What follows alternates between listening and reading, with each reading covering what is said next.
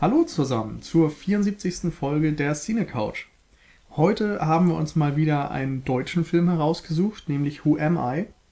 Und das ist äh, insofern bemerkenswert, weil dieser Film der erste deutsche Thriller seit, ich glaube, den 80ern war, der mal wieder auf Platz 1 der Kinocharts war. Ein absoluter Überraschungserfolg. Und ja, neben mir sitzen ein paar Leute auf der Cine Couch, auf unserer schönen roten Couch, die gar nicht rot ist ähm, und möchten jetzt mit mir besprechen, worum es da denn geht und ob das wirklich ein bemerkenswerter Film ist oder doch nur einer, der Erfolg hatte. Und zwar sitzt hier neben mir Michi.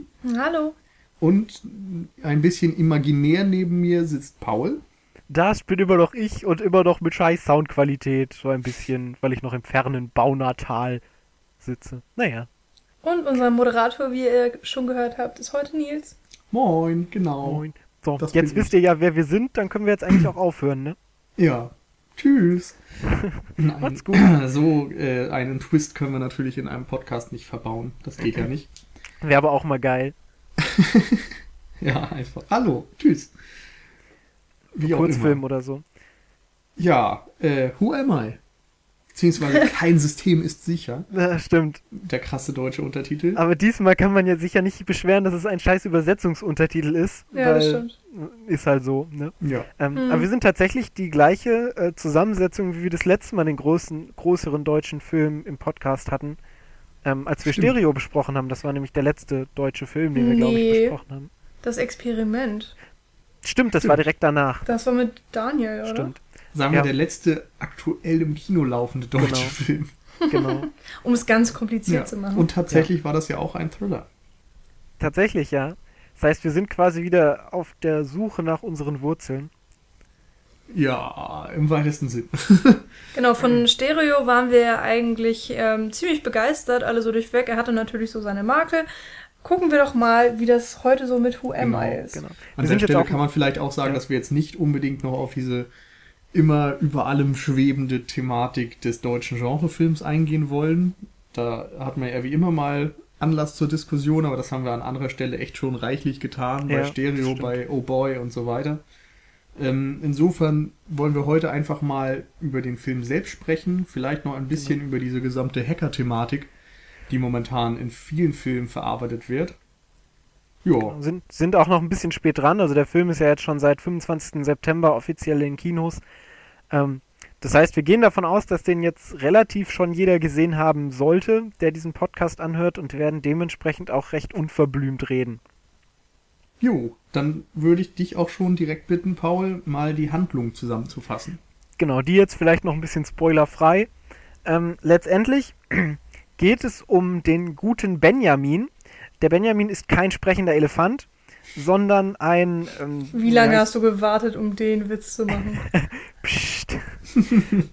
Mal sehen, wenn wir den ersten Benjamin Blümchen-Film besprechen. Es gibt ja auch ein paar Benjamin Blümchen, Zirkuslöwen und so, aber das ist was anderes. Egal, es geht um den guten Benjamin.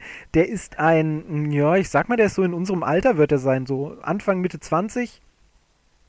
Ähm, der so dieses klassische Social Awkward Ding hinter sich hat. Das heißt, er hat kaum Leute, mit denen er spricht. Seine Eltern sind gestorben und er wohnt, lebt bei seiner Großmutter und flüchtet sich so ein bisschen in seine digitale Welt und ist dementsprechend auch mit Hacken etc. sehr gut bewandert und lernt dann irgendwann den guten Elias Barek, dessen, äh, ich glaube Max heißt der, lernt den guten Max kennen, der zusammen mit seinen beiden guten Freunden, der eine heißt Paul, das konnte ich mir noch gut merken. genau, das ist der, der Nick eigentlich, ne? Der, der Technik. Technik. Genau, der Technik aus, aus Saturn-Werbung ja. und so, ja. Ähm, und, und Stefan Wotan, heißt der andere. Stefan? Ja. Okay.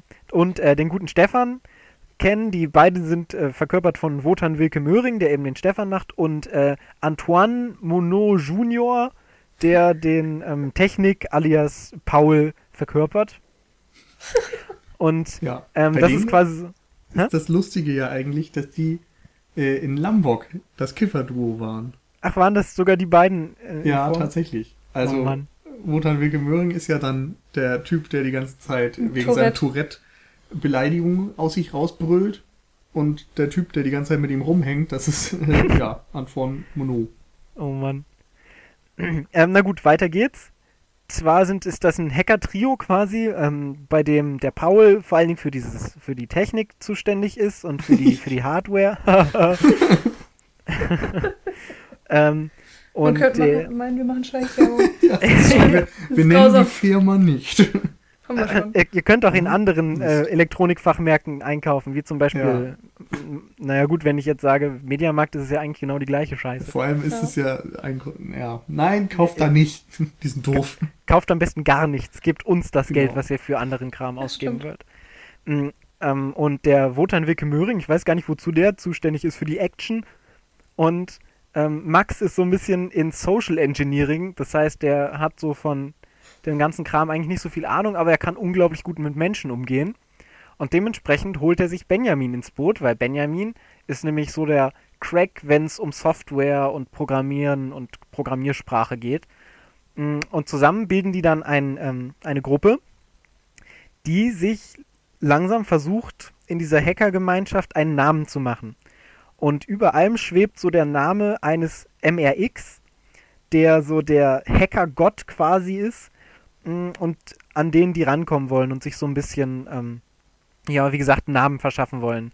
Und in dem Zug, wo die versuchen, an diesen MRX zu gelangen, ähm, werden die Machenschaften, die sie machen, immer illegaler. Das heißt, erstmal machen sie so, so Kram einfach nur, um Aufmerksamkeit zu machen und irgendwann ist es so, dass sie den BND hacken, um diesen MRX zu bekommen. Und dann kommt die russische Mafia mit ins Spiel und dann dreht so alles so ein bisschen am Rad und alles wird immer konfuser.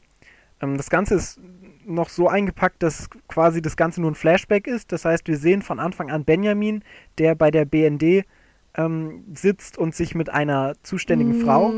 Nicht beim BND, oder? Die nee, Tante ist doch ist Europol. Ach, Europol, genau, du hast recht. Beim Europol und sie und, und er unterhält sich mit der guten äh, Hanne Lindberg, gespielt von Trine Dürholm. Die, die man, man übrigens auch, auch ganz vielen schönen dänischen Filmen kennt. Ja, da ist, das bist du ja der Experte. Ähm, genau, ja. und das Ganze ist quasi so eine Verhörung, wo er erzählt, was alles passiert ist in der Vergangenheit. Und so ist dieser Film quasi aufgebaut. Ja, so viel zur groben Handlung. Ach genau, und dabei ist noch ein Mädel, Marie, die von Hannah Herzsprung gespielt wird, ähm, die da auch eine große Rolle hat, weil der Benjamin sich so ein bisschen in sie äh, verschossen hat. Ja. Genau. Denn was wäre ein Film ohne Love Interest? Das ist richtig. Langweilig wäre das. Man könnte auch sagen Kassengift. Aber wie auch immer. ja. äh, genau. Ja, das zur Handlung. Äh, jetzt hast du nicht gespoilert, aber jetzt werden wir es aber quasi tun. Ja. Gut, Denn, also wer den Film jetzt sehen möchte, jetzt abschalten. ja, oder halt sich spoilern lassen. Ja. Machen ja auch manche, ist ja kein Problem. Eben. Äh, aber ich denke, gerade Who Am I ist ein Film, wo das schon Sinn macht, alle Details mit in die Waagschale zu werfen. Ja, auf jeden Fall. Ähm, ja, wo wollen wir ansetzen? Erstmal diese hm. Hacker-Thematik vielleicht? Mhm. Genau, genau, würde ich einfach sagen, ja. Also was ich da erstmal recht cool fand oder finde auch, äh, ist, dass eben ja so aktuelle Sachen aufgegriffen werden. Also mit NSA-Skandal und Anonymous und so weiter hat man ja momentan schon wirklich viele äh, Sachen, die so die Medien prägen und Berichterstattung prägen, die eben mit äh, Computer und Hacken und sonst was zu tun haben. Genau, die ja auch schon viele andere Filme quasi hervorgebracht haben. Hier mit mhm. Benedict Cumberbatch zum Beispiel. Ähm, genau, das war äh, The Fifth Estate oder so? Ja, genau, Fifth Estate. Und dann gab es noch Inside, oder war das Inside Wikileaks, der Untertitel davon? Ah, ich das kann sein. Nicht. Auf jeden Fall ging es um Wikileaks bei Fifth Estate. Genau, da mhm. hat er ja den guten Herrn ähm, äh, Assange. Assange. Genau. Assange. Assange. Wie Uwe Boll sagen würde. Ja. Übrigens, ähm, ein, genau, Inside Wikileaks, die fünfte Gewalt hieß. Der übrigens eine große Empfehlung von Uwe Boll. Einer der großen Filme, die aber leider zu wenig Beachtung gefunden haben. Nicht. Hm, naja. Äh, dann demnächst kommt auch eine Dokumentation raus, da habe ich heute erst einen Trailer von gesehen, der heißt Citizen 4 und dreht sich komplett nur um Snowden und ist mhm. wirklich eine ähm, Dokumentation von Reportern, die ihn äh, jahrelang äh, verfolgt und interviewt haben bei allen möglichen Gelegenheiten. Das wird, glaube ich, auch nochmal sehr interessant werden. Ähm, was gibt's sonst noch?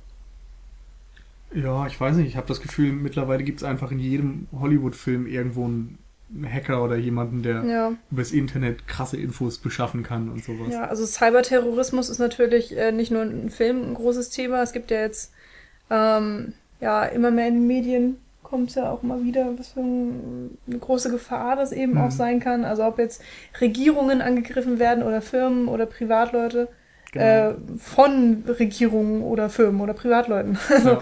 äh, jeder ist irgendwie in irgendeiner Form betroffen. Ja, Matrix wird mir sonst noch einfallen, der jetzt nicht so diese Hacker-Thematik vielleicht drin hat, aber wo sie halt auch die ganze Zeit irgendwie am Tippen sind und mit Computern diese Matrix eben steuern und sowas.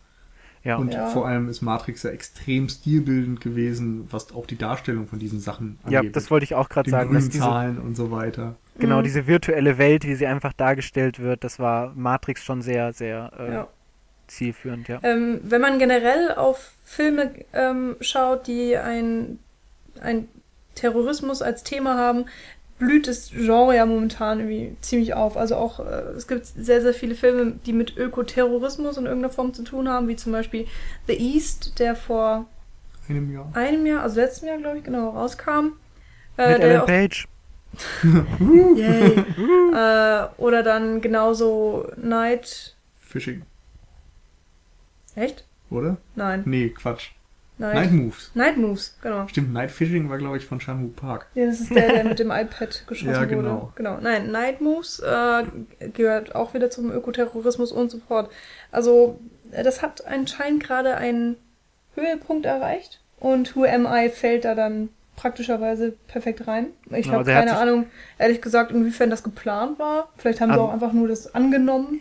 Ich denke schon, dass sie da ganz gezielt den Zeitgeist auch einfach mit treffen wollten. Gerade weil es ja schon noch eine hochbudgetierte Produktion war. Glaube ich, Ja. für deutsche Verhältnisse. Ich glaube schon, so wie ich das mitgekriegt habe. Also es wurde ja auch echt ordentlich Werbung gemacht.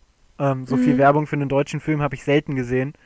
Ähm, also wenn ich das mit Stereo vergleiche, wo ja die Werbung sich echt in Grenzen gehalten hat, war bei Who Am I wirklich extrem viel. Hm. Okay, Ähm. das Problem ist, dass ich mich immer vom Fernseher und so weiter weghalte, deswegen kriege ich Werbung eigentlich echt nicht mit.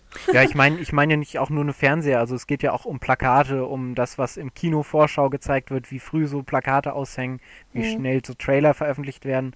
Und da war Who Am I schon immer sehr, ähm, sehr präsent, hatte ich das Gefühl. Auch Mhm. einfach, weil sich Who Am I, das hatten wir ja gerade auch schon, echt so gerade dem der, der Speerspritze der erfolgreichen deutschen Schauspieler bedient. Wir haben Ja, Elias. Mbarek, der derzeit, glaube ich, in fünf aktuellen Filmen oder so mitspielt, der ja ähm, zweimal hintereinander jetzt auf Platz 1 stand, mit unterschiedlichen Filmen, mit Who Am I und was war der aktuelle Film? mit Fuck dem you, er jetzt- Goethe? Nee, Männerhort. Genau, Fuck you, Männerhort. Goethe war ja schon letztes Jahr. Also. Aber Fuck You Goethe war auch mit Elias Mbarek, wo echt viel äh, Einspielergebnisse raufkamen. Ja, Der zieht natürlich nochmal ähm, dann Tom Schilling, der ja auch gerade echt ähm, im Rennen ist ganz gut, der hiermit auch Oh Boy, den wir ja auch schon besprochen haben, die Hauptrolle belegt hat. Hm. Mhm. Genau, und Wotan Wilke Möhring, Hanna Herzsprung und so, das sind halt alles Mhm. Namen, die man kennt.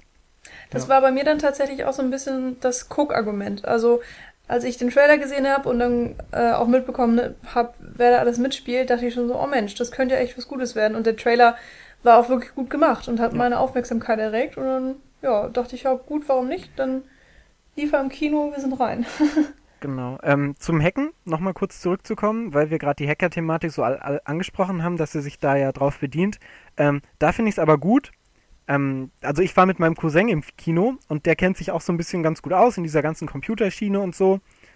Mm, Und ist da zumindest recht belesen, auch was so diese, diese mm, ja, Insider-Sachen dann so angeht von, von Hacker-Gedöns und so. Hm. Ähm, und es wird sich ja wirklich nicht nur auf dieses Hacken, an, also dass du vorm Computer sitzt und Zahlen eintippst oder so konzentriert, sondern es geht ja vor allen Dingen um diese ganzen Strategien, die da um dieses Hacken drumherum passieren.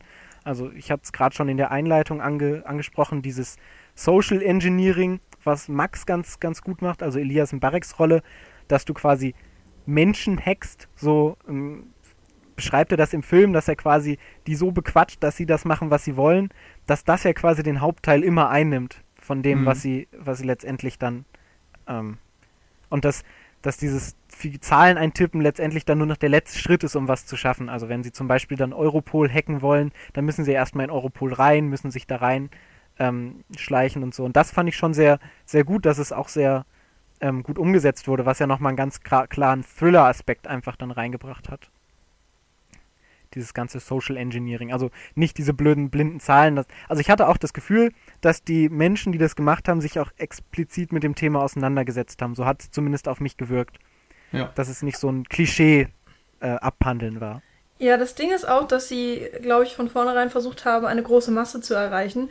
Und das geht natürlich nicht, wenn du zu sehr ins Detail gehst. Also du kannst jetzt nicht erwarten, dass das große Publikum viel von Computertechnik versteht. Das heißt, du musst alles irgendwie auf grundlegende Regeln runterbrechen und dann kannst du da ein paar im Film von erklären, aber auch nicht alles, sonst wird man wieder überfordert. Und ähm, alles muss irgendwie so gemacht werden, dass man das Gefühl hat, man kommt ins Thema rein, man wird nicht überfordert und, und trotzdem hat es noch was mit Hacken zu tun. also ähm, das Thema soll schon irgendwie drin beinhaltet sein und das haben sie eigentlich ganz schlau gelöst. Also einerseits eben durch bildliche Mittel, andererseits eben thematisch, dass eben nicht zu viel vom, vom Hacken an sich oder von der Technik erzählt wird, sondern einfach so, es wird erzählt, der da kann Computersprache, also in dem Fall Tom Schilling, ähm, Ja. Benjamin. So von wegen, und, dann, dann weiß das Publikum, okay, er kann Computersprache, mehr müssen wir in dem Moment nicht wissen. Dann, wenn er sich an den Computer setzt und irgendwas tippt, dann wissen wir, okay, er hackt gerade irgendeinen anderen Computer und macht dann da was und das reicht. Aber ich habe trotzdem das Gefühl, dass es dennoch eben diese Substanz so hat, dass Leute, die sich wirklich mit, diesen, mit dieser Thematik auseinandersetzen und so, da nicht reingehen und denken, boah, wie doof ist das denn? Das ist doch alles so Pipifax, das kann ich doch auch, sondern dass es tatsächlich auch die Schwierigkeiten und auch die, die Hindernisse, die so ein Hackprogramm, äh, Hackvorgang einfach hat, ähm, beinhaltet, weil sonst, Mhm. also ich habe ja meistens das Problem, wenn so, wenn sowas gemacht wird, dass es immer sehr einfach, eben weil es so vereinfacht dargestellt werden muss, damit der Otto Normalverbraucher es versteht, also in dem Fall wir, weil wir haben alle ja nicht so viel Ahnung von Hacken, ähm, dass der das versteht, dass es dann eben so einfach dargestellt wird, dass man denkt, na gut, das kann ich jetzt auch machen. Mm, Aber diese, diese, diesen Gratwanderung hat der Film für mich sehr gut hingekriegt einfach. Das hatte ich aber, glaube ich, noch nie in irgendeinem Film, dass die was mit äh, Computern hatten und ich mir gesagt habe, ja, das kann ich ja auch. Weil an sich geht es Ja, schon immer um diese Programmiersprache und so weiter. Aber ich finde schon, dass es oft so ist, dass du das Gefühl hast, da sitzt jemand und tippt wie wild auf den Tasten rum. Aber eigentlich macht das überhaupt keinen Sinn für den Vorgang. Also ich meine, selbst wenn du irgendwie jemanden hast, der eine E-Mail schreibt, der, der tippt einfach wild auf den Tasten rum. Hast du mal jemanden in einem Film mit einer Maus gesehen alleine? Ich Ja. habe, glaube ich, noch nie in einem Film jemanden mit einer Maus gesehen. Ansonsten, weil das ist einfach, ja, die tippen wild auf den Tasten. Das sind Hacker, das sind Computerspezialisten. So. Das ist so das typische 90er-Bild von Leuten am Rechner. Genau. Und Ja. da gehen sie schon drüber hinaus irgendwo.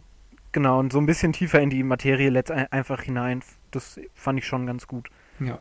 Ähm, Was ich da besonders cool fand, war, ähm, die brauchen ja irgendwie ein visuelles Mittel, um dieses Ja. Hacking auszudrücken. Also du kannst ja nun mal nicht einfach ein, ein, ja, nur die Programmiersprache zeigen. Das kannst du zwar machen, aber niemand wird dann verstehen, worum es eigentlich geht und was da gerade vor sich geht. Insofern musst du das irgendwie visualisieren. genau. Und dieses ganze Darknet-Zeug, also dieser Raum im Internet, den du irgendwie nicht über Suchmaschinen und sonst was finden kannst, wo sich dann aber trotzdem viele, ja, Gestalten tummeln, Hacker und Gangster teilweise auch und weiß ich nicht, wo dann irgendwelche äh, dubiosen Daten getauscht werden oder so. Das wird ja in Who Am I extra gezeigt und zwar dann nicht im typischen Matrix-Stil oder sonst wie, sondern in so einer Untergrundbahn, also in, Genau.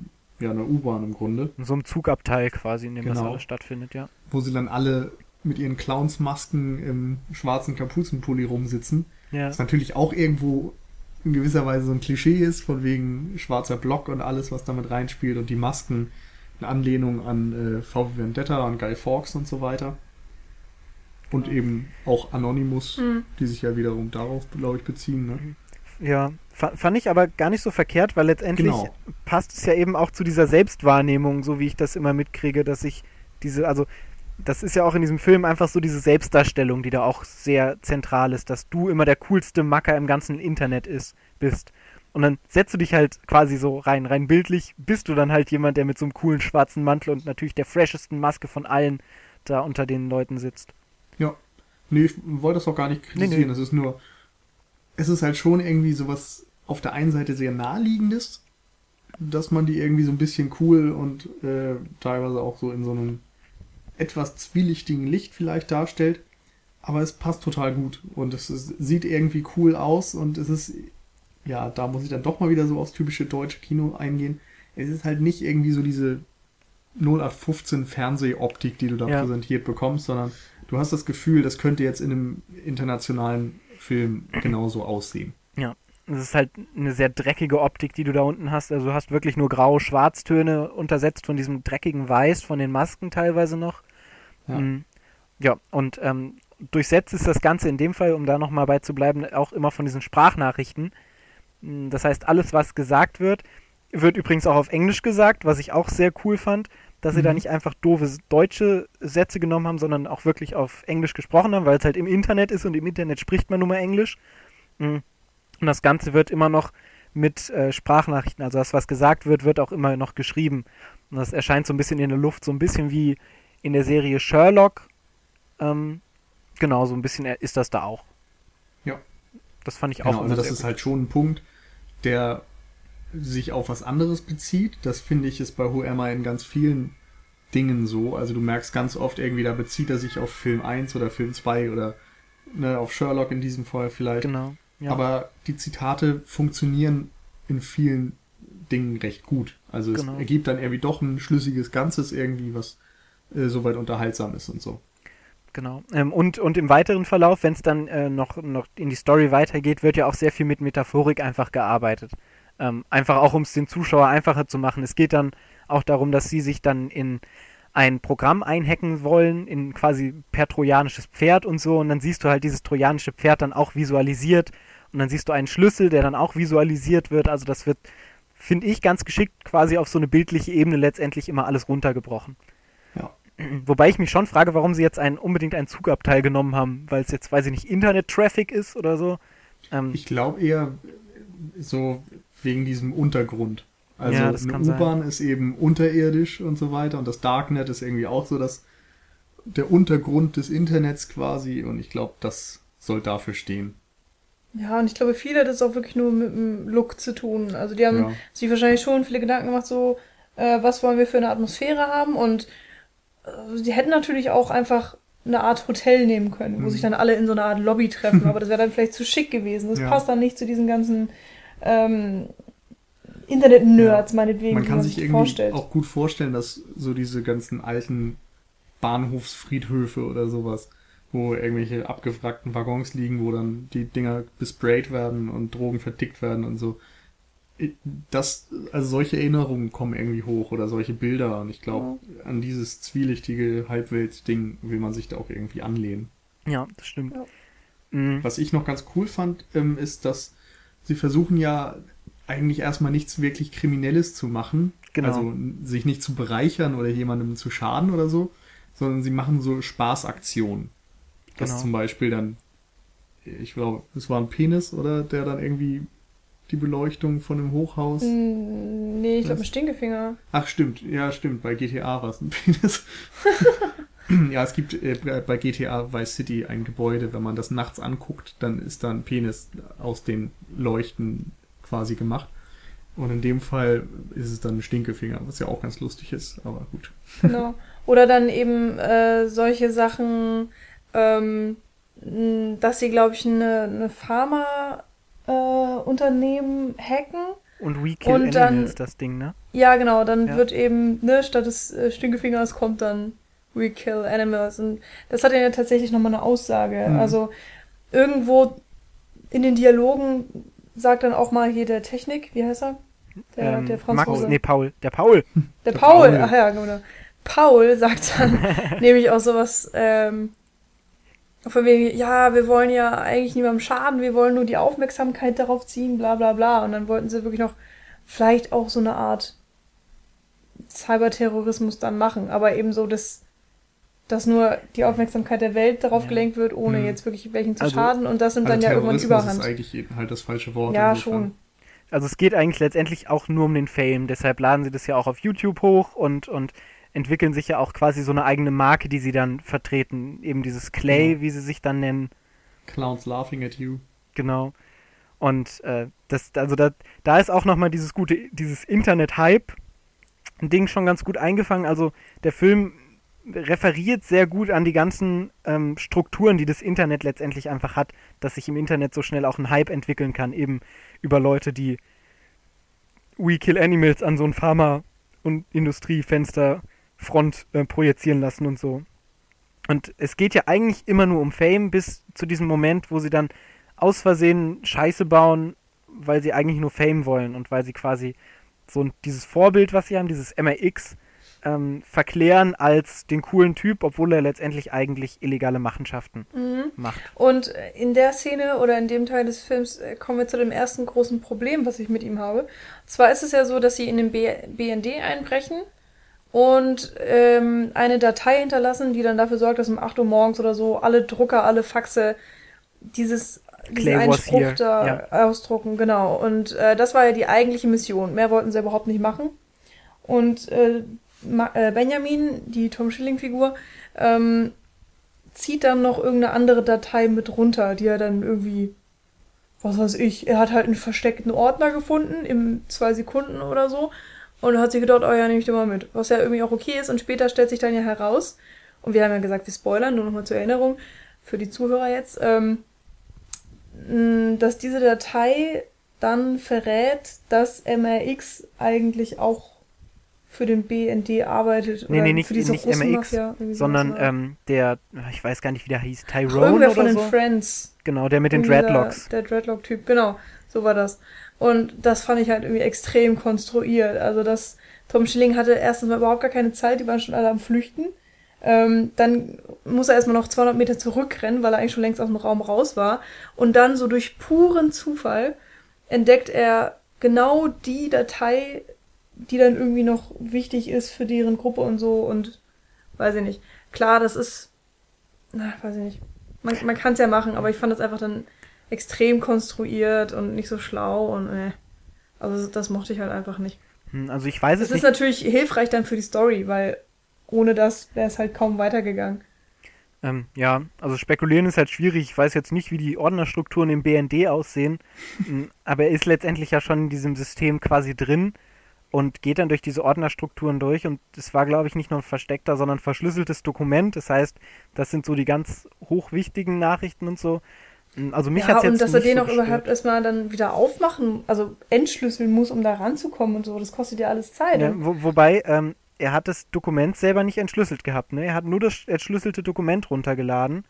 Aber du ähm, kannst es doch nicht runterladen, bevor du es entschlüsselt hast, oder? Doch, doch, das Ja, geht In dem. Fall zumindest schon. Also er hat auf jeden Fall das entschlüsselt, äh, verschlüsselte Dokument runtergeladen und das verschlüsselte Dokument dann in einem Zeichen so, ey, MRX, schau uns an, wir sind voll geil, wir kriegen verschlüsselte Dokumente, dann äh, an MRX gegeben. Der hat das dann entschlüsselt und gesehen, Ja. fuck, da ist so ein, ähm, so ein V-Mann bei mir drin, den muss ich jetzt mal töten lassen.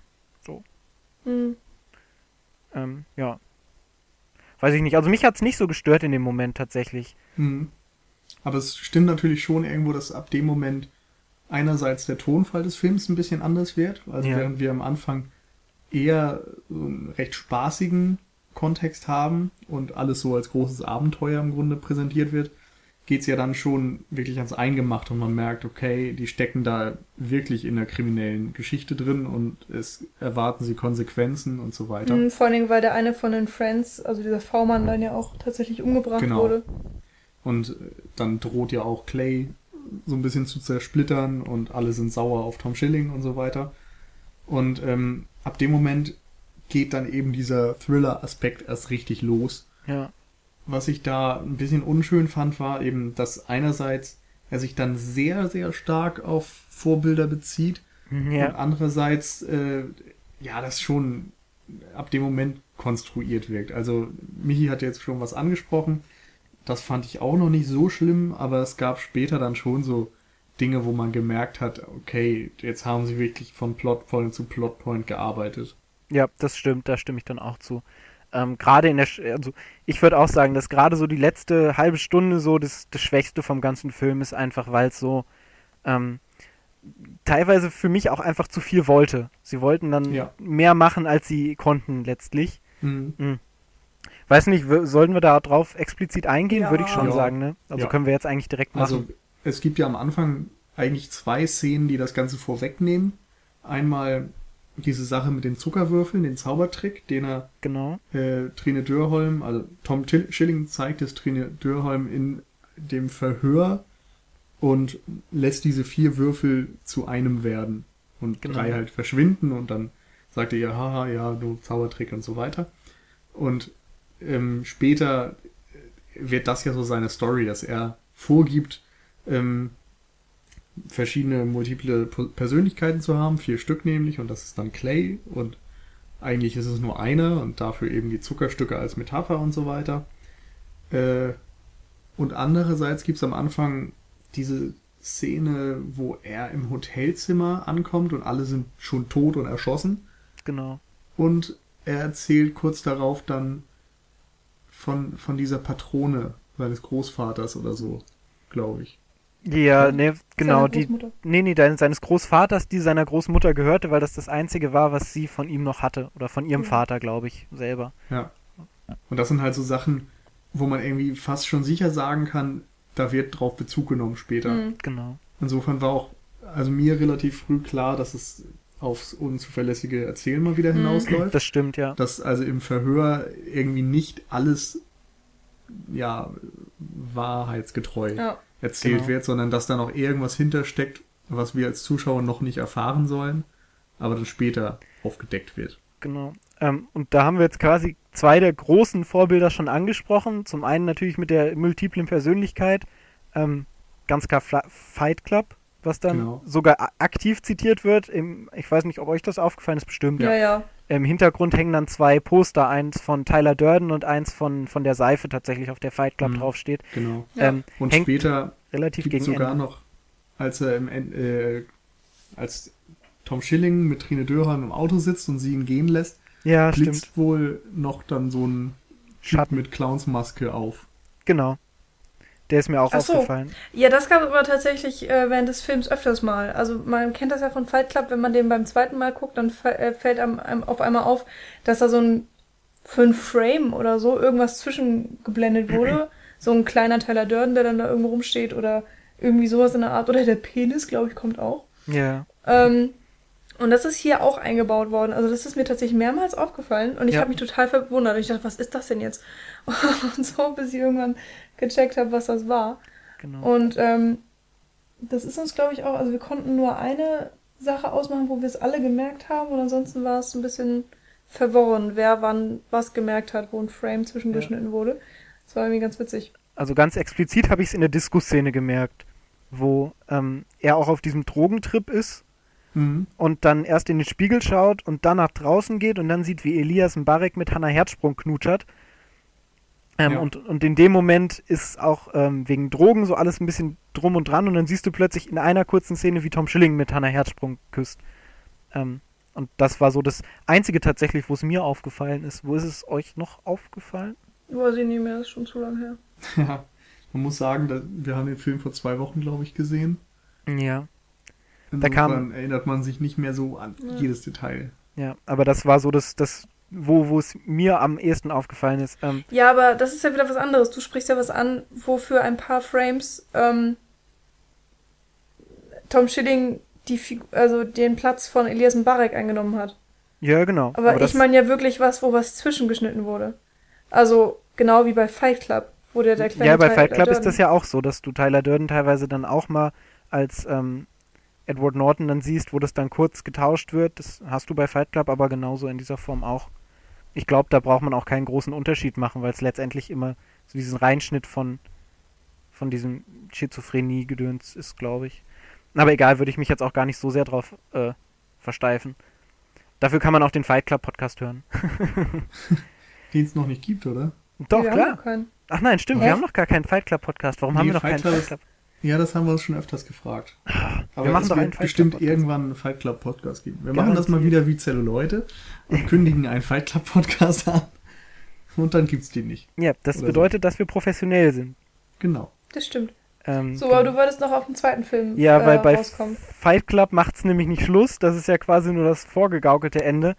Ähm, und dann kommt ganz klar Usual Suspects ins Spiel, der ähm, auch von der ganzen Story schon relativ klar zitiert wird, eben damit, dass, also bei Usual Suspects von 1999, nee, Nee, 92, 95 oder so. 95, ja, das Mitte der sein. 90er. Genau. ähm, mit Kevin Spacey, ja 95 war es, mit Kevin Spacey in seiner großen Rolle als, ähm, ich weiß gar nicht, wie, wie er da heißt. Kaiser Sose. Ja, das wollte ich jetzt nicht sagen. Zu spät. Jetzt wird's ein Rogerkind. Spoilercast. ja, Jetzt reden wir schon Na über gut. Fight Club, über Usual Ich meine, wie wollen wir überhaupt darüber reden, dass Who Am I äh, Usual Ja, Suspects zitiert, ohne das Ende zu verraten? Das geht gar nicht. genau. Ja, also und außerdem sollte man Usual Suspects inzwischen schon gesehen haben. Ja. Und wenn, dann 20 darf man sich Jahre, jetzt ja. nicht beschweren. Also auf jeden Fall ist diese, diese ganze Rahmung ja genau die gleiche, dass Kevin Spacey in einem Verhörraum bei der Polizei sitzt und die ganze Geschichte nacherzählt. Und genau das gleiche passiert ja in Who Am I auch. Ja. Das heißt, tatsächlich habe ich schon, bevor dieses Ende kam, ganz klar dieses Usual Suspect äh, Ding einfach gesehen mit diesen ähm, Zurückblenden und so weiter. Und am Ende ist es natürlich klar, dass dann das, was Tom Schilling erzählt hat, alles auf diese Schizophrenie-Ebene rausläuft, auf diese Fight Club-Ebene, ähm, die dann aber letztendlich gelogen ist.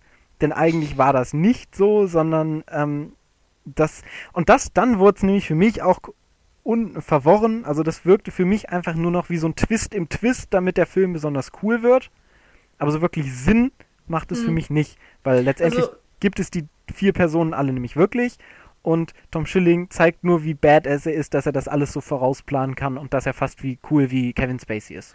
Ja, das hatte ja irgendwie auch alles damit zu tun, dass äh, das Social Engineering, was jetzt schon öfters mal angesprochen wurde, dass das eben Trine Dürholm ähm, manipulieren sollte, damit Tom Schilling vom BND geschützt, geschützt wird und eine neue Identität bekommt. Und das fand ich, das war auch so, Ja, so ein gleich- absolutes Glücksspiel Und vor allem tatsächlich. gleichzeitig einer Strafe entgeht und so weiter. Ja, also sie haben da so darauf gebaut, dass sie Mitleid mit ihm bekommt und ihn lau- laufen lässt und dann darf er sich auch noch, noch einmal in den BND einhacken und seine se- eigene Akte Ja. und so ähm, nochmal neu schreiben, so ungefähr. Und gleichzeitig muss man ja dann auch noch akzeptieren, dass Trine Dürholm überhaupt erstmal als mega Europol und sonst was Agentin so doof ist und dass sie dann auch die Befugnis hat, einfach persönlich zu entscheiden, so ja, jetzt gebe ich dem mal hier ein bisschen Zeit und jetzt fahre ich den mal schnell aus dem Gebäude raus. Also es gab da ja einige Momente, wo sie auch vorher schon mal sagte, so, ja, hm, nee, das kann ich nicht machen, das muss ich irgendwie absprechen. Ja. Und dann hat Tom Schilling irgendwas gesagt und dann sagt sie, ja, okay, dann machen wir das. So, wo man dachte, das ist jetzt nicht dein Ernst. Ja, das war leider das- echt nicht so gut durchdacht, weil eigentlich mochte ich sie. Also ich fand es irgendwie super, dass Trine Dürholm da mitgemacht hat, auch wenn das mit der Sprachschwierigkeit für sie wahrscheinlich nicht einfach war. Und ich finde auch, es hat ein bisschen an ihrem Schauspiel gelitten dadurch. Also jetzt nicht immer. Ich fand sie schon gut und äh, habe mich gefreut, aber ähm, manchmal hatte ich das Gefühl, dass sie zu angestrengt ist und zu sehr darüber nachdenkt, ähm, wie sie etwas sagt, anstatt einfach wirklich die Rolle. Wobei ich fand, das, das passte zumindest so in diesem ersten Akt des Films sehr gut, weil sie da ja auch in so einer Drucksituation letztendlich ist. Ja, ähm, es war ja auch nicht durchweg so. weil sie Also, verkackt, aber gerade gegen Ende hin stimme ich dir zu. Ähm, Ja. Vor allen Dingen, weil Das es ist natürlich schon eine krasse Belastung, wenn du Dänen bist und dann sollst du komplett auf Deutsch alles reden. Ach, Naja, der kommt Arnold Schwarzenegger, du Deutsch kannst. der Arnold Schwarzenegger hat das auch hingekriegt. Nur ja, der hat aber auch nur fünf Sätze dann in dem Film. Get Nee, es gibt ja zum. Beispiel wirklich viele dänische Schauspieler, die regelmäßig ähm, Deutsch, also in Mhm. deutschen Produktionen mitspielen und Deutsch sprechen und da irgendwie, ja, das einfach können. Also Ja. in Dänemark ist Deutsch auch tatsächlich eine der meistgewählten Fremdsprachen neben Englisch. Eigentlich die hauptvertretene, weil man eben so das große Nachbarland ist. Das kenne ich Ja. aus eigener Erfahrung. Man kann Nee, da sehr also- schön auf Deutsch einkaufen. Das hat mir jetzt den Film auch wirklich nicht zunichte Nee. gemacht. Es ist, ist mir halt nur leider echt ein bisschen, ganz, ganz bisschen negativ aufgefallen. Ähm, Aber mein Gott, es ist nicht schlimm. Ja. Ähm, Ich- aber wenn man jetzt nur ihre Figur mal anguckt, also jetzt nicht ihr Schauspiel, sondern die Figur an sich, äh, ja, war das halt irgendwie auch so ein bisschen vor lasch Dingen, alles geschrieben. Vor allen Dingen wirkt Ja. es für mich so wie so, wie so ein Drehding, weil äh, letztendlich ist sie ja gar nicht so dumm, wie sie anscheinend ist, weil, weil Tom Schilling meint ja am Ende dann, ja, ja, die wusste das doch alles. Und du siehst am Ende ja auch nochmal sie, wie sie in die Kamera Mit- lächelt, so ja, von mhm. wegen, ja, das wusste ich alles. Und in dem Moment wird es halt so äh, plausibel für diese Figur, dass sie letztendlich nicht so dumm ist, wie sie sich getan hat, eben um diesen Vorwurf, den wir jetzt gerade aufgebracht haben, zu entkräftigen.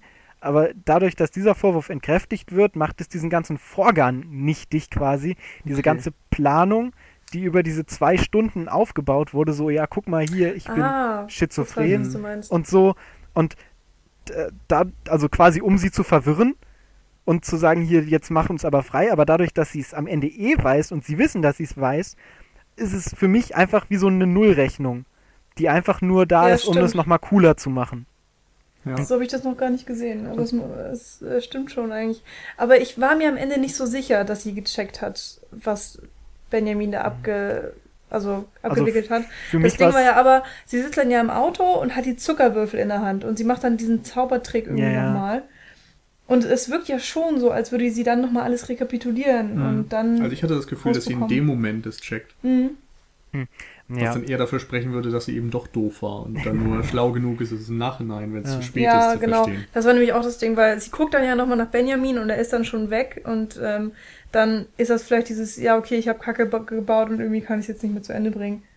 Ja, und dann ist der Film ja sowieso zu Ende, weil man kriegt ja gar nicht mit. Eventuell ist der ähm, Europol dann ja doch wieder auf der Suche nach ihm oder so. Ach, keine Ahnung. Aber da kennt ja keiner mehr seine Identität, glaube ich, oder? Hm. Nee, genau. Also die wissen ja nicht mehr, wer er ist. Die können ihn ja nicht mehr finden. Ja. Ähm, aber letztendlich frage ich mich sowieso, also wenn der ihr die Geschichte erzählt hätte, ohne diese Krankheit und so, hätte er genau das Gleiche doch letztendlich auch erreicht. Oder nicht? Also er hätte ja so oder Nee. so diese, Er hätte nicht ihr Mitleid gekriegt. nur weiß ich nicht. Also wenn er letztendlich sagt, bla, so hier war's, ähm, ich gebe euch jetzt die Daten, dafür möchte ich aber, dass ich äh, quasi eine neue Identität bekomme. Also für mich hätte, hätte es, glaube ich, also so wie ich das wahrgenommen habe, keinen großen Unterschied gegeben. Ähm, aber gut. Aber letztendlich manövriert sich dieser Film am Ende so ein bisschen in die Sackgasse. Eben dadurch, dass er das so macht. Also was ich bei diesem gesamten Ding dann einfach schade finde, ist, dass der Film sich, wie du sagtest, ja so, so storytechnisch ein bisschen verhakt, obwohl er eigentlich visuell und sonst wie recht gut funktioniert. Also ich, wir hatten das ja am Anfang rausgestellt, der hat ein paar ganz originelle Ideen und sieht irgendwie ganz schick aus. Und ich fand auch den Soundtrack echt gut, also da war ja Ja, viel, das stimmt. was mich so an Trent Ja. Reznor und so erinnert hat. Also, Ja, dieses ganze super. Trance, äh, Dance. ja, so ein bisschen Elektro, Ja. aber auch gleichzeitig mit viel Feedback, so von E-Gitarren und sowas im Hintergrund und so. Das Immer sehr treibend. ja, aber teilweise cool. auch so treibende Rockmusik mit drin und so. Das war schon echt. Ja. aber auch dreckig. Nett, also- also es hat, hat so diese Ja. ganze Stimmung ganz gut zusammengefasst in den Ja, Liedern. das, also im, im Kino mit einer Voll Surround Soundanlage kam Das das, war echt geil. gut. Also das hat Ja. richtig äh, gut zusammengepasst. Dann auch, auch- mit diesen, ja. mit dieser hochmod, also ich sag's selber mal, hochmodernen Stil der Bilder. Also es war ja alles sehr Clean. Ah, nicht, nicht künstlich, aber clean, ja, irgendwie schon. Ja. Ähm, Digital-Look so ein bisschen. Und mit den, mit den Lichtern wurde ja extrem viel rumgespielt, sei es jetzt im Vorder- oder im Hintergrund und so. Das hat alles sehr, sehr gut zusammengepasst, finde ich. Ja, aber es war auch so ein Film, wo ich mir im Nachhinein wieder gerne den Soundtrack nochmal angehört habe, weil es einfach, also der Film hat auf jeden Fall Flow, das kann man ihm nicht absprechen, eben durch Ja. diese Bilder, durch die äh, Inszenierung, die auch extrem, also die die äh, Montage, die ich extrem gelungen finde. Mm, ja, also da hat er sich auch ganz klar bei Fincher inspirieren lassen. Allein dieses Intro war für mich schon sehr Fincher-esque hier aus aus Verblendung und so. Diese, diese Kamerafahrt Mhm. durch diese digitale Stadt mit den äh, digitalen Clowns-Leuten und so. Ach, Ja. das war cool, ja, das mochte ich. Genau, das war auch wie, wie bei Verblendung quasi so eine geile Elektro-Trance-Musik im Hintergrund Hm. und äh, dann so eine Kamerafahrt durch erstmal komische Sachen, die sich erstmal nicht so Ja. ganz erschließen, die dann letztendlich ein Und auch größeres bei Ganzes Fight Club machen. wurde ja gemorpht ohne Ende Genau. in vielen Sequenzen, wo Ja. ich das auch so ein bisschen wieder drauf beziehen könnte. Und da äh, geht es auch schon ganz drauf hin. Auch, Ja. auch wegen weniger Inszenierung. Also du hast auch unglaublich viele Kameratechniken, die du drin hast. Du hast eine Snorri-Cam ab und zu mal drin, die sehr cool wirkt. Ähm, Mhm. Du hast, wie gesagt, sehr coole Kamerafahrten.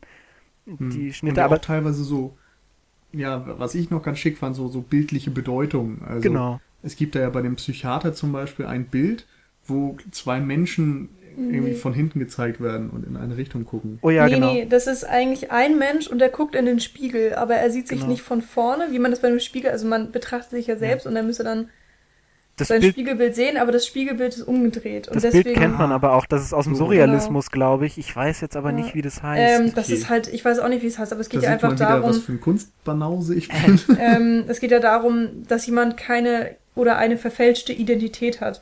Und äh, das ist ja eigentlich nur nützlich, ähm, weil Benjamin ja einerseits Trine Dürholm vorspielt, dass er eine ge- gespaltene Persönlichkeit hat, aber genauso spielt er es uns ja auch vor in den ersten 50 Minuten oder sowas, bis dann der zweite Twist kommt. Ähm, und dieses Bild kommt tatsächlich zweimal. Also einmal das tatsächliche Bild, wenn es beim Psychiater hängt und der Psychiater wird ja auch zweimal, zweimal besucht. Und dann kommt es nochmal, wenn äh, Benjamin in dieser besagten Disco, die wir schon angesprochen Mhm. hatten, im Klo ist und er dann sich selbst nicht sehen kann. Also dann wird so sein eigenes äh, Spiegelbild kann er dann nicht mehr erkennen. Was halt einerseits ganz interessant ist, äh, weil man das eben auf diese Identitä- Identitätskrise zurückführen könnte, die uns einerseits vorgegaukelt wird, andererseits geht es natürlich darum, äh, in welche Richtung das Ganze geht und dass ähm, Benjamin sozusagen jetzt nur noch der Hacker wird und nur noch für Clay lebt und sein eigenes äh, Leben wird nichtig, so ein bisschen. Also man kann da schon schöne Sachen mit rein interpretieren. Und dieses Bild wird, also das vom Psychiater wird am Ende ja dann nochmal gezeigt. Ja, wenn Trini Dürren Das- da ist. Ja. ja. Das fand ich auf jeden Fall ganz schick. Es ist jetzt auch nichts Weltbewegendes, aber man merkt halt, dass sich der Baran Booda, Ach stimmt, den Namen haben wir noch gar glaube nicht ich, noch gesagt. nicht einmal genannt haben, Das stimmt. äh, dass der sich schon wirklich Gedanken gemacht hat um den Look und das äh, Mhm. Visuelle dieses Films. Ja. Ich weiß, der hat zuletzt noch das letzte Schweigen gemacht. Das war auch so ein Thriller, ein deutscher, macht Sinn, äh, von dem ich echt Gutes gehört habe. Ich habe den nicht gesehen. Ich habe auch erst vorhin gerade nochmal bei der Vorbereitung auf den Podcast äh, geschaut, was denn der Herr Oda überhaupt vorher gemacht hat. Und das, äh, ja, auf das letzte Schweigen bin ich dann eben gestoßen. Lustigerweise spielt da Ulrich Thomsen mit, also noch so ein dänischer Schauspieler, der gerne mal in deutschen Filmen auftaucht. Und Wotan Wilke Möhring auch. Jo, Na dann. Vielleicht, vielleicht hat er Ja. Präferenz für den oder so. Ja. Genau. Ähm, ach so, Und ich genau, meine auch zu erinnern, dass damals eben schon gesagt wurde, dass das ein sehr ja, stilvoller Thriller ist. Also wo man das Gefühl hat, da kennt sich irgendwie jeder mit dem Genre aus. Also nicht, dass es das Rad neu erfindet, es ist irgendwie eine recht bekannte Story, aber die Art und Weise der Umsetzung funktioniert. Hm. Und ja. das und es wird, geht ja auch bei Who Am I so in weiten Genau. Teilen. wird auch immer ganz schön, auch innerhalb der Handlung immer schön mitgespielt. Also es gab ja diese eine Szene, wo sie sich dann auch die Frauen ah, nach Hause einladen und dann quasi die Big Party mit den Frauen machen und du dann so eine, so eine Montage Mhm. siehst, wo sie sich dann voll koksen und voll saufen und so und du letztendlich dann wieder dieses unzuverlässige Erzählen hast, wo du dann aus dieser Montage rausgerissen wirst, wo du sehr viele Nahaufnahmen von den Gesichtern hast und dann so eine Halbtotale von diesem Zimmer hast, wo eigentlich nur Wotan Wilke Möhring in seiner Unterhose fett abdanzt und alle anderen so halbtot auf dem, auf dem Sofas rumliegen und so. Das fand ich auch sehr, auch sehr, äh, sehr Witz, also ein Witz, der einfach auch über die Kamera vermittelt Mhm. wird. Und das finde ich Mhm. auch immer Ja. sehr schön. Ja. Ich muss mal sagen, dass äh, mir das in den Momenten schon oftmals ein bisschen zu viel war. Also auch diese Spritztour mit dem Ferrari oder was das war Ja. und sowas. Da, ja, da, da geht er halt immer so ein bisschen an die Grenze. So, weil er möchte ja eigentlich schon eine, eine ernsthafte Story erzählen, der Film. Und dadurch, dass er dann doch manchmal auf sehr plakative Witze setzt, geht das Feeling, finde ich, teils ein bisschen verloren. Also der Film macht Spaß und so und er unterhält die ganze Zeit, aber er hat jetzt nicht so den, ja, das, das, das, weiß ich nicht, so, so einen durchgehenden Tonfall vielleicht. Mm, Ja gut, allein durch diesen Bruch dann letztendlich sowieso. Mhm. Also, äh, wie gesagt, diese Partyszenen und überhaupt Wotan Wilke Möhring hat mir in dem Fall nicht so gut gefallen. Also jetzt nicht er als Schauspieler generell, sondern einfach wie die Rolle angelegt war. Weil sie so over the top war, oder was? Genau, also das muss man auch eigentlich auf alle Figuren so äh, anwenden, Ja. finde ich. Das waren kaum Charaktere, also Ja. da war nichts dahinter, sondern die waren alle nur funktional, um einem gewissen Zweck zu dienen. Ja. Ja, das klar. könnte man vielleicht noch von Tom Schilling wieder ein bisschen äh, trennen. Bei dem war es noch am ehesten so, dass er wirklich Nuancen hatte. Bei allen Aber ich anderen glaub, war es, da- Da liegt es auch einfach daran, dass Tom Schilling wirklich auch sehr stark an Edward Norton so ein bisschen ange, angelehnt ist und also aus Fight Club und da auch ein bisschen was übernommen wurde, was dem einfach so ein bisschen Tiefe gibt, auch wahrscheinlich in unserer Rezeption, weil wir Edward Norton schon kennen und das so ein bisschen auch übertragen auf die Figur. Weil er Boah, das finde ich jetzt vielleicht ein ich bisschen weit zu weit. geholt. Weil, ich nicht, also mir geht's äh, schon wenn ich so. jetzt, wenn ich jetzt Tom Schilling in Who Am I sehe, dann denke ich vielleicht als erstes an, an seine Figur in Oh Boy, weil das der letzte Film ist, den ich mit ihm gesehen habe und weil ich dann ihn eher mit äh, der Sache aus Oh Boy assoziiere, aber ich habe echt nicht an Edward Norton gedacht. Also ich muss tatsächlich extrem viel an Edward Norton denken, aber wahrscheinlich ist das dann meine, meine eigene Wahrnehmung dann gewesen. ja, Ich habe halt Oh Boy auch noch nicht gesehen. ja. Mhm. Aber gut, gehen wir vielleicht lieber auf die anderen mal ein. Genau. Ja. Also wir haben eben Elias Barek, der so wie immer der coole Typ ist und der Frauenheld und der Strahlemann, der irgendwie machen kann, was er will und immer damit durchkommt und so weiter. Dann haben wir den schweigsamen Paul, das gibt's auch scheinbar. Das kann ich mir nicht vorstellen. Ja, der im Grunde fast nie was sagt und wenn, dann ja sehr wenig und sehr kurzatmig irgendwie. Ja, irgendwie ist er einfach nur. Ich habe das Gefühl gehabt, er wurde nur wegen des Aussehens eigentlich dazu Ja. geholt, weil er irgendwie so der typische Nerd sein soll, so dick, vollbärtig und verranzt irgendwie einfach vorm Laptop Ja, so der. Kellermensch, ne? Genau, und das, das fand ich ehrlich gesagt ein bisschen Ja. blöd. Genau. Und bei Wotan Wilke Möhring war es ja noch so, dass der eingeführt wurde als der Adrenalin-Junkie und Extremsportler und sonst was. Mhm. Ja, mit seinen ganzen Tattoos, das war so Ja. albern, also so unfassbar genau. over the top. Und dass er sich sogar in dieser 8-Bit-Schriften äh, einen äh, Stinkefinger irgendwo auf dem O- äh, Oberarm hat tätowieren lassen und dann diese ganzen Pac-Man-Sachen und was nicht, was da noch auf ihm drauf tätowiert war. ist so albern. Also, Wobei ich fand das schon wieder geil. Also ich mag so Over-the-Top-Charaktere manchmal eigentlich ganz ja, gerne. aber, aber der Film hat sich ja eigentlich nicht so präsentiert. Es war ja eigentlich ein Film, der ernst genommen werden wollte. Und ich finde, so eine Figur passt dann einfach überhaupt nicht rein. ja, ich kann, kann eure Kritik verstehen. Hm. Äh, Bei mir ging es erstmal auch gar nicht so um die Ja. Darstellung. Also ich meine, Michi hatet jetzt so ein bisschen gegen die Tattoos oder sowas. Das war mir noch relativ egal. Mir ging es eher darum, dass er einfach als dieser extreme Typ dargestellt wurde und dann hat er kaum extreme Szenen. Also ja, das stimmt. brüllt nur immer die ganze Zeit rum Mhm. und ist natürlich wie immer, weil es Wotan Wilke Möhring ist, für Fluchen zuständig. ja. Und weiß ich nicht. Dann geht er einmal da zu den Nazis Genau, rein. das, das war so diese exemplarische Szene, die ich eigentlich gerade ansprechen wollte. Bei den Nazis, wo sie äh, den Wahlwerbespot austauschen und so. Das fand ich übrigens echt lustig. Das habe ich total gefeiert. Das fand ich auch recht lustig, aber es war so sinnlos, wie er dann irgendwie da oben wieder steht und macht und sonst wie. ja. Also die krasseste Szene hatte er eigentlich in der in dem äh, in dem äh, Flashback zu seinen coolen Sachen, die er gemacht hat, als er eingeführt wird. So diese 5 Ja. Sekunden Montage, die du da hast Genau. am Anfang. Und das ist Ja, so das das stimmt. typische Ding, wie man einen Charakter einführt. Jemand sagt dir, wie krass der ist und dann nimmst du das irgendwie an, dass der krass ist. Ja, das Oder stimmt schon. Jemand sagt dir, wie cool der ist und dann ist er für dich also der coole Typ.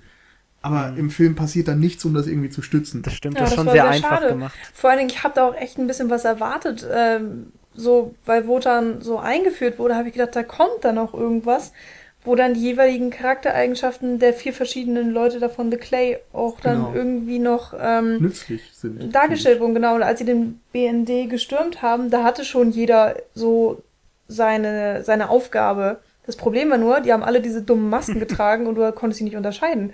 Also ich konnte nicht sagen, also das Einzige klar, Paul, weil er hatte einen Bart und der guckte raus und er ist halt dicker. Deswegen konntest du bei dem sagen, das ist Paul. Und von den anderen drei konnte ich nicht sagen, wer wer ist. Das stimmt. Ähm, das war äh, sehr irreführend. Das Und Problem dann hatte hat ich auch. hat auch nichts gebracht, dass äh, die da ihre verschiedenen Aufgaben hatten. Ja, aber ich glaube, das, das ist eine gute Szene, die du nennst, weil das eigentlich exemplarisch dafür ist, wie wenig diese Charaktere letztendlich eigentlich ausgefeilt sind, dass du nichts hast, was für sie steht, was du ähm, annehmen kannst, ohne ihre Gesichter zu sehen quasi. Hm. Ähm, ich glaube, das ist Das- das ist ein gutes Beispiel eigentlich, ja. Ja. Das Ding ist, das hätte auch gut funktioniert, wenn am Ende der erste Twist quasi Genau. durchgehalten wird. Ja, Wenn es wirklich so ist, dass es multiple Persönlichkeiten sind, denn dann müssen die eben nicht so ausgeprägt sein, denn letztendlich sind sie ja dann alle Tom Schilling. Aber ich weiß nicht, das hatte ich generell nach dem Kinobesuch so im Gefühl. Also der, der Film gibt uns verschiedene Fährten. Einerseits gibt er Argumente dafür, warum das vier Vers Figuren sind. Andererseits gibt er Argumente dafür, warum es doch nur vier Teile einer Persönlichkeit sind. Aber erklärt es dann letztendlich trotzdem eindeutig auf. Und Ja. dann sitzt du da und hast irgendwie deinen Haufen mit Argumenten, deine Pro- und deine Kontraliste und so weiter. Aber dir wird einfach gesagt, ja, das eine ist jetzt aber so. Und du denkst so, aber, aber ich habe doch hier noch mir das gemerkt und ich weiß doch noch, dass dies und das so ist und die eine Szene ergibt doch dann viel weniger Sinn und solche Geschichten. ja. Ja, und ist halt so. Ja, ich glaube, der Film verwirrt sich selber auch in der Intention, den Zuschauer zu verwirren einfach. So Ja, hatte ich das bisschen. Gefühl. Hm. Also ich hatte keine Probleme, die verschiedenen Wahrheiten so voneinander zu trennen. Ich habe jetzt auch keine wirklichen so offensichtlichen Fehler entdeckt. Aber trotz allem, äh, also Nils und ich haben den ja zusammen gesehen, war uns dann echt ziemlich schnell klar, das ist eigentlich ein Film, wo du dann nicht so viel drüber nachdenken darfst, dann wird er nur schlechter.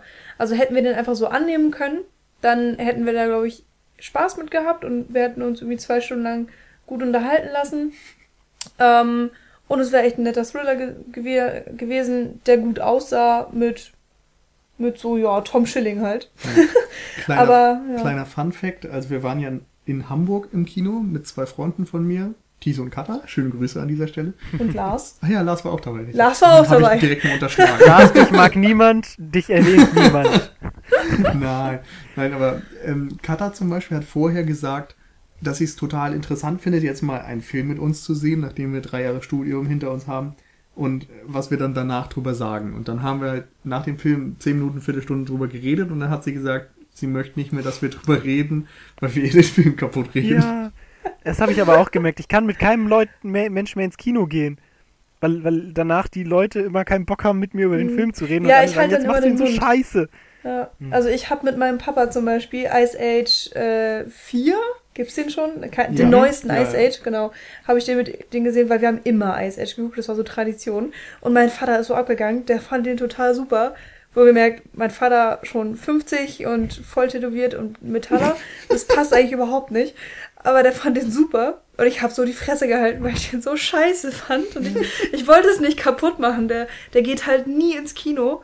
Und in der Situation dachte ich, ja, lass ich ihn reden, hat er seinen, seinen Spaß mit und ich sag mal nichts. Und er hat mich auch tatsächlich nicht nach meiner Meinung gefragt. Das Problem ist halt, wenn du in lustige Filme gehst und alle Leute um dich rum lachen und du sitzt da da mit versteinerter Miene. Hm, Du hast es ja mitgekriegt, als wir in Guardians of the Galaxy waren. ja. Ja. Das ist immer ein bisschen schwierig. Naja, deshalb machen wir das ja hier zu fünf, damit wir einen Podcast haben, in dem wir wenigstens anständig über Filme reden können. So Genau. als Ausgleich. Genau. Aber wie siehst du denn das, Paul? Also ist das so ein Film, wo man eigentlich nicht drüber nachdenken darf? Dann Ja. schlimmer? Vollkommen, sehe ich genauso. Ich sehe das auch eigentlich genauso wie, wie Nils, dass er sich eben zu viel, also dass, dass er sich zu viel vorgenommen hat, um den Zuschauer zu verwirren und dann letztendlich so viele Punkte einfach verstreut hat, die letztendlich dann alle so im Nichts verenden und so ein bisschen nichtig sind, weil sie wieder äh, re revidiert werden und dadurch auch so ein bisschen, ja, quasi nicht so, sich nicht so eine Stringenz vorweisen, wie das zum Beispiel ein Fight Club macht, um das jetzt als, als Musterbeispiel zu nehmen. Mhm. Und sich dadurch, wie gesagt, so ein bisschen in Einzelszenen verliert, was wir ja auch hatten, die alle für sich genommen sehr cool wirken und auch sehr viel Spaß machen, die dann aber in der Kon Gesamtkonzeption, wenn man das eben als Gesamtbild betrachtet, in der Nachbetrachtung nicht mehr so viel Sinn macht. Äh, was ich ein bisschen schade finde, es wäre halt cool gewesen, wenn sie so zwei Gänge runtergeschaltet hätten und den Film so ein bisschen auf der Basis zu ge gelassen zu haben sein dürfen. Und äh, Es ist spät. ihr wisst, was ich meine. Ähm, das hätte ich einfach cooler gefunden. Und Mhm. ähm, also ich, ich, ich mo mochte diese ganze Metaphorik eigentlich auch ganz gerne, wo wir die Zuckerwürfel so angesprochen haben, ähm, weil ich, also ich selber denke während Filmen fast selten nach, ist mir aufgefallen.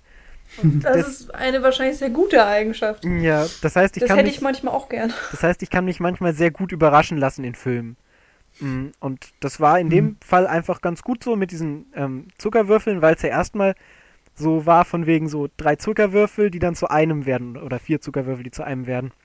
Und das hatte ich dann recht schnell schnell durchschaut und dann meint, aha, ja, ja, ist klar, Schizophrenie und so, multiple Persönlichkeiten. Ich bin klug. Und äh, dann am Ende wurde der Zaubertrick aufgelöst und alle vier waren ja wieder da. Jo. Ähm, und das fand ich einfach ein ganz cooler Kniff. So, Ja. wie das. Äh, mir ist übrigens aufgefallen, dass tatsächlich der zweite Twist auch schon äh, angedeutet wird, also Foreshadowing, wie wir so schön sagen, weil nämlich irgendwann das, Troj äh, das schwangere trojanische Pferd vorgestellt wird. Ihr erinnert euch, Mhm, stimmt, mit MRX und so. stimmt. Und das ist ja eigentlich die Handlung. Das ist ja auch ein trojanisches, schwangeres Pferd. Weil erst kommt der Twist und dann denkt man, haha, ich hab's durchschaut und dann ist das aber auch noch schwanger und dann Stimmt. kommt noch ein Twist. Das stimmt. Ähm, und Mhm. an, an solchen Elementen sehe ich, sehe ich halt die Stärke von dem Film, dass er eben so Einzelmomente hat, wo ich denke, boah, da haben sie sich drüber was nachgedacht und das war eine coole Idee, das noch mit einzubringen. Mm, Aber letztendlich wirkt der Film halt wie so ein, wie so ein Labyrinth aus coolen Ideen, die sich aber alle so ein bisschen im Nichts finden, äh, im Nichts verlieren, wenn man versucht, einen Weg durch das Labyrinth zu finden. Also, versteht ihr, was ich meine? Hm. Ein bisschen. Also ich kann quasi an die eine Sackgasse gehen und die Sackgasse ist cool, und dann gehe ich wieder zurück und finde eine andere Sackgasse, die mir super viel Spaß macht, aber ich finde keinen Weg zum Ausgang. Ja. Ja. Genau. Ich glaube, so schlimm war es dann bei mir tatsächlich nicht. Ich habe mich. Ich komme jetzt einfach mal zum Fazit. ja, ja, finde ich habt gut. ihr noch Im was? Grunde, im Grunde Ja. hast du das ja auch schon was geliefert, Paul. Genau. Ähm, also ich habe mich schon, während ich den Film geguckt habe, ziemlich gut unterhalten gefühlt. Also das ähm, muss ich jetzt auch mal klarstellen, nachdem ich vielleicht so ein bisschen sehr kritisch über den Film geredet habe. Ich hatte schon echt Spaß und ich konnte vieles auch annehmen in dem Moment und habe über vieles hinweggesehen.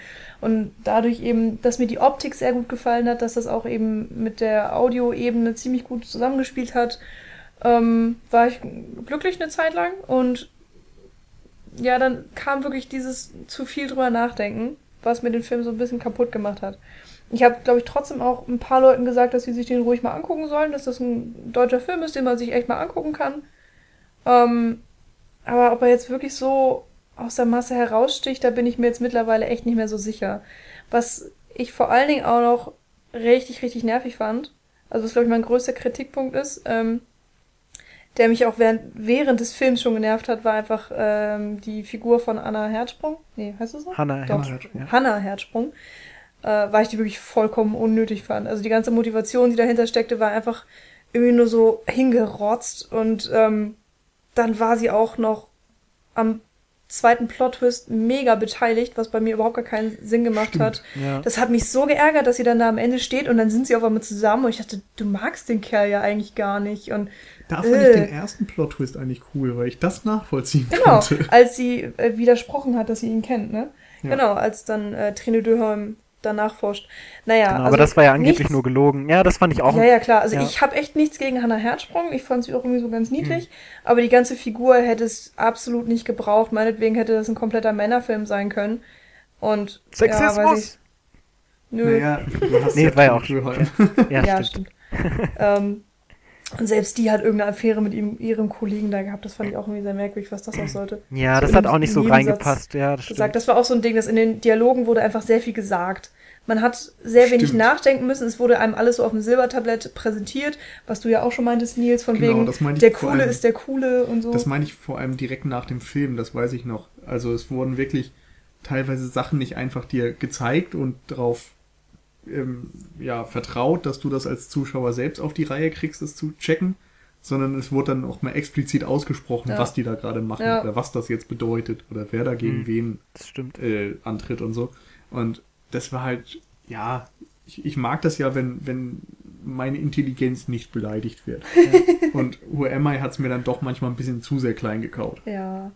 Also alles, was sie, was Who Am I richtig gemacht hat, mit dieser visuellen Ebene auch zum Beispiel, ähm, was ich, was wir schon besprochen hatten, der Untergrund und ähm, die Visualisierung mit dem schwangeren Pferd und allem, was ich richtig toll fand, wurde dann irgendwie auf der inhaltlichen Ebene und auf der ausgeführten Ebene wieder schlecht gemacht. Man könnte Das böse Passt fast alles nicht so ganz zusammen. Ja, man könnte böse fast schon sagen, dass der Film seinen Zuschauer versucht, vom Nachdenken abzuhalten, indem er ihm quasi alles vorkaut, damit er nicht so sehr äh, die ganze Ja, Fassade durchschaut. Also auch so ein bisschen durch Achterbahnfahrt. Also der hat ja schon ein ordentliches Tempo. Das fand ich eigentlich auch beim Gucken sehr positiv. Ja, also stimmt.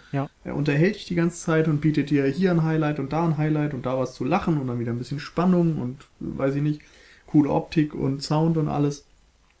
Und insgesamt, wenn man das dann aber betrachtet und nachher drüber nachdenkt, dann ist es eben doch irgendwie ja kleiner als die Summe der Teile. Ja. Also da sind ganz viele tolle Ideen drin, da sind auch ganz viele geklaute Sachen, die aber eigentlich auch gut sind und Ich toll würde sind. ich, ich jetzt nicht geklaut sagen.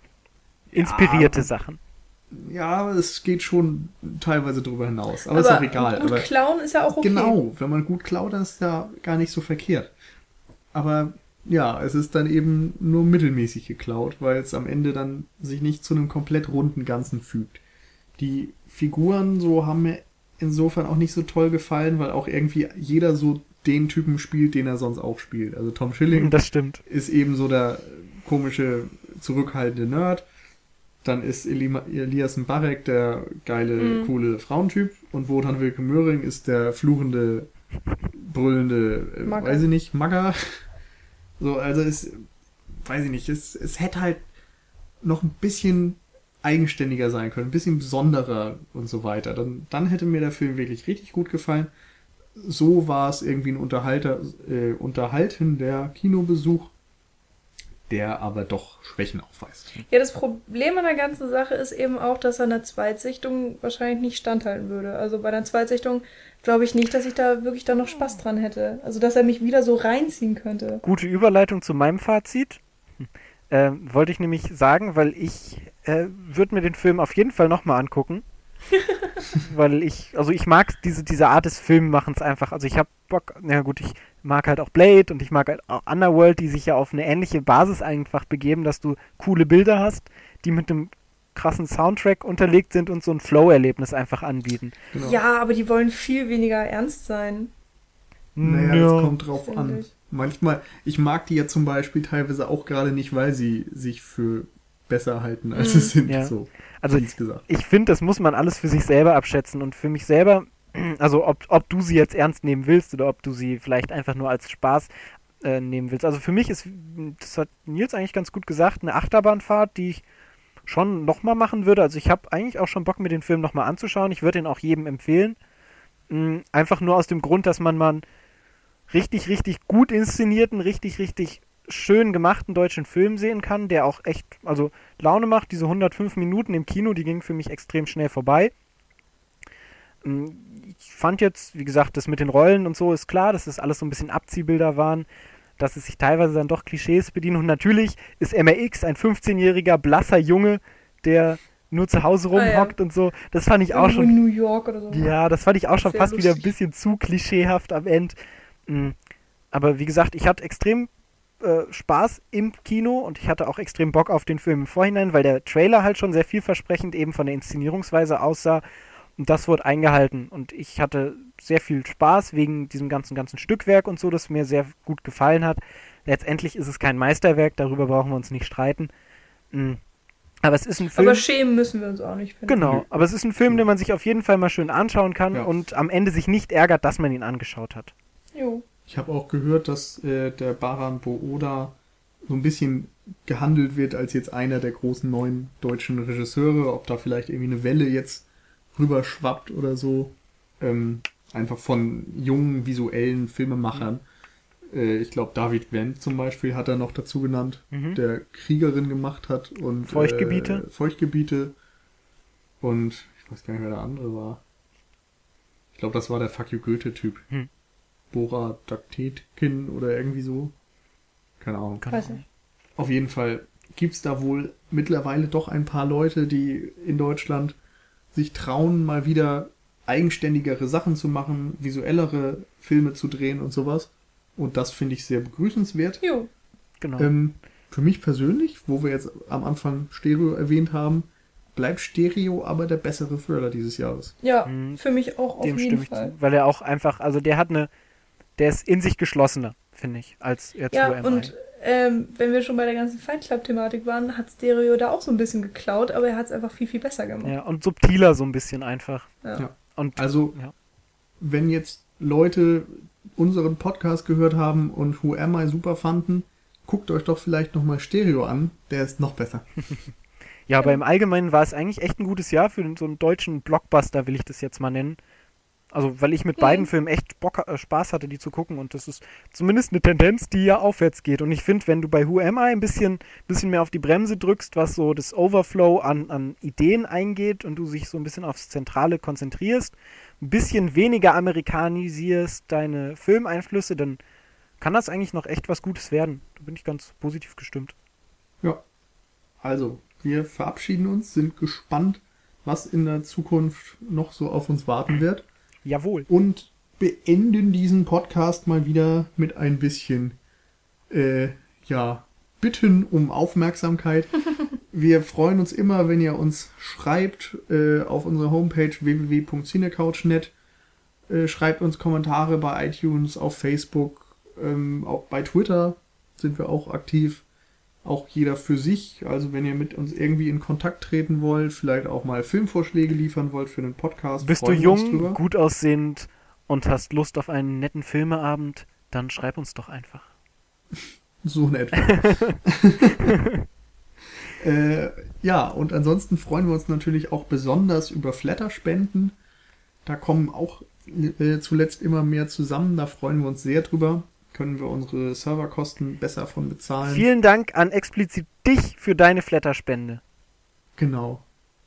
Ja. Wir können jetzt mal, also was mir zuletzt einfällt an Namen, die jetzt so in der letzten Woche, glaube ich, gespendet haben. Jacker, mal wieder sehr Ja. aktiv. Vielen, vielen Dank. Äh, und Weber, Knecht, Bitz. genau, Weberknecht bis. Genau. Ihr seid Vielen spitze. Dank. Vielen Dank. Keep it up, guys. Ja. Und äh, einige Unbekannte, ein, ein James Bond oder so, der seine Identität nicht preisgeben Mhm. möchte, hat auch gespendet. Ja. Vielen, vielen Dank dafür. Wir freuen uns auf jeden Fall sehr und wir können das Geld äh, wirklich sehr gut gebrauchen, denn wir werden nicht jünger. wir brauchen das Geld. Das Botox ist nicht sehr günstig. Nein, nein. Ja, Gut, belassen wir es dabei, würde ich sagen. genau. Wir hoffen, euch hat's gefallen und wir verabschieden uns bis zur nächsten Woche. Jo, genau. Bis dahin. Macht's Ciao. gut. Tschüss.